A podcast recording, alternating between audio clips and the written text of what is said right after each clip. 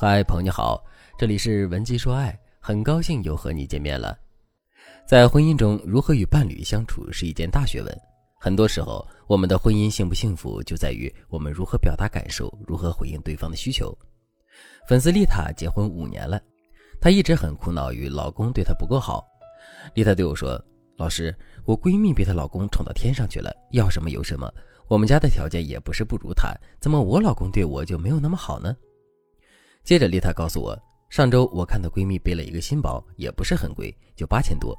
我跟老公开口了，结果我老公立刻就说：“没事儿，我老婆长得更漂亮，你闺蜜丑才背这么好看的包，你背个塑料袋都比她好看，你不用买那些。”气得我半天没说话。他怎么好意思这样对我呢？对我不好也就算了，平时他还吐槽我不如闺蜜会说话，我真的是要委屈死了。另一个粉丝张女士也抱怨道。自己老公抠门不体贴不温柔，还特别爱挑剔，毛病一大堆。每天张女士的日子都过得很糟心。而这些在婚姻中暴露的问题呢，说大吧也不大，毕竟没有触碰到婚姻的底线；说小吧也不小。如果夫妻双方在日常生活中总是对彼此不如意，长期磕磕绊绊的，好比钝刀子杀人，时间长了彼此也就过不到一起去了。今天我们就先解决老公抠门的问题。老公心疼钱，一听老婆要买东西就头晕，这是为什么呢？第一个原因，家里没钱，这个问题暂时无解，双方还是好好挣钱，缓解人生压力吧。第二个原因，双方金钱观有差异，这个你得看你老公愿不愿意把钱花在刀刃上。我先来说第一种情况，如果老公在买房换车、提高家庭整体生活质量上做得很好，但是在一些买衣服啊、理发呀这些小事上抠门，说明他本质上不抠门，只是更愿意把钱花在刀刃上，所以他也用一样的标准衡量你。我之前的粉丝琪琪。买个包花了两万，老公黑着脸好几天。但是琪琪父母生病了，花了老公四十多万，老公也没说什么，还安慰老两口要宽心。对于这种男人，你要抓大放小，你要认可他负责任的本质，但是你也要用正确的话术，及时的告诉他你的感受。比如，你可以对他说：“老公，我知道你很不容易，也认可你对这个家的付出。”然后举出一些他对这个家庭付出的真实例子，并表达你的感激。接下来就可以接着说。但是，老公，生活质量的提升不止在大事上，我们的心情好坏也是生活质量的一部分。再然后，你就可以委婉的告诉老公你的想法。你说买一件衣服、包包能用很久，也会让你很高兴，这样你就能更爱老公。然后你再告诉老公，你很体谅他，不会花出超出预期的钱。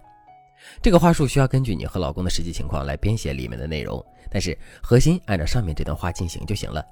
大家要记住，类似的枕边风听起来一定是要舒适的，没有目的性的，不能你前脚刚说完这些话，后脚就要礼物。你要做的是把这些话术融在日常环境里，让老公感觉到你就是单纯的在说自己的心事，这样你才能改变他。如果你也在婚姻中遇到了这样那样的困扰，却不知道该怎么解决的话，那你可以添加微信文姬零幺幺，文姬的全拼零幺幺，让我来帮助你解决婚姻难题。第三个原因。老公抠门是因为他的性格，这里还是分两种情况。第一种情况，你老公不光对你抠门，对自己也很抠门；第二种情况是他对自己很大方，对你很抠门。如果是第一种情况，老公对自己、他人都很抠门，这种情况的解决方案通常有两种。第一种方式是明确分隔你们两个的用钱范围，比如每个月存储多少钱，家用多少钱，零用多少钱都商量好。然后你零用的这部分钱怎么花都随你自己，只要不超过这个限额就好。这个办法效果是很好的，但是需要你们做好沟通和规划。第二个方式是和老公多沟通，并且这种沟通是持续性的，并不能通过一次沟通就改变对方的性格。如果是第二种情况，老公给自己很大方，对你抠门的话，这种情况你要先看看你在他眼里是什么样的。如果你们男高女低，你平时就是一个被供养者，那么老公对你抠门，有可能是因为你价值的体现不够，让他觉得你就应该很好满足。如果是这样的状态，你就不能再贴上去了。相反，你要体现出一些自己的价值，并且能够适当的展示你的疏离，让他被你吸引，然后让他在你这里碰上两三次钉子，并塑造一种让你给我钱花是因为我拿你当宝贝当自己人。我现在觉得不靠着你也行，不讨好你我也很幸福。然后再去展示自己优质的一面，这样你们就有平等对话的权利。这个时候你们谈钱更容易。如果你们势均力敌，他还是对自己很大方，对你抠门的话，这说明这个男人比较自我，而且还有点短视。对这类人，你要跟他讲利益，让他觉得你是在为他好，他就很容易为你着想了。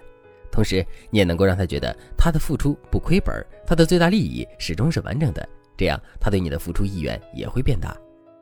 如果大家觉得不好理解，我这里刚好有一个笑话可以帮助你理解。小丽对老公说：“我打碎了你十万买的古董。”老公差点晕倒。小丽接着说：“你先别晕，我还和老张出轨了。”老公听完差点又晕厥。小丽又说：“别晕呀，我还买了一个一万多的包呢。”这一次老公没晕。接着小丽又说：“这三件事里只有一个是真的。”老公就说：“那我希望是第三个。”小丽就说：“老公你好聪明，猜对了。”这一次，老公破天荒的没有黑脸，反而觉得很庆幸，因为好歹他的最大利益都没有受损，买包这件事就显得不重要了。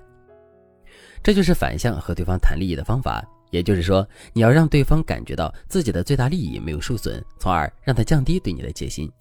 正向和对方谈利益的方法是这样：比如你想买个包，你就可以和老公说：“老公，下周你同学聚会，我为了给你长脸，要买个包，我要闪瞎所有人，让他们知道你现在特别好。”你这么说的话，成功买包的概率就会大幅度提高。今天我们主要讲了针对婚姻问题里的老公抠门这个问题。由于时间关系，其中很多实操的细节没有时间说。如果你想知道如何改变老公抠门的问题，那你可以添加微信文姬零幺幺，文姬的全拼零幺幺，我会根据你的实际情况为你设定改造方案，让你的婚姻称心如意。好了，今天的内容就到这里了，感谢您的收听。您可以同时关注主播，内容更新将第一时间通知您。你也可以在评论区与我留言互动，每一条评论、每一次点赞、每一次分享，都是对我最大的支持。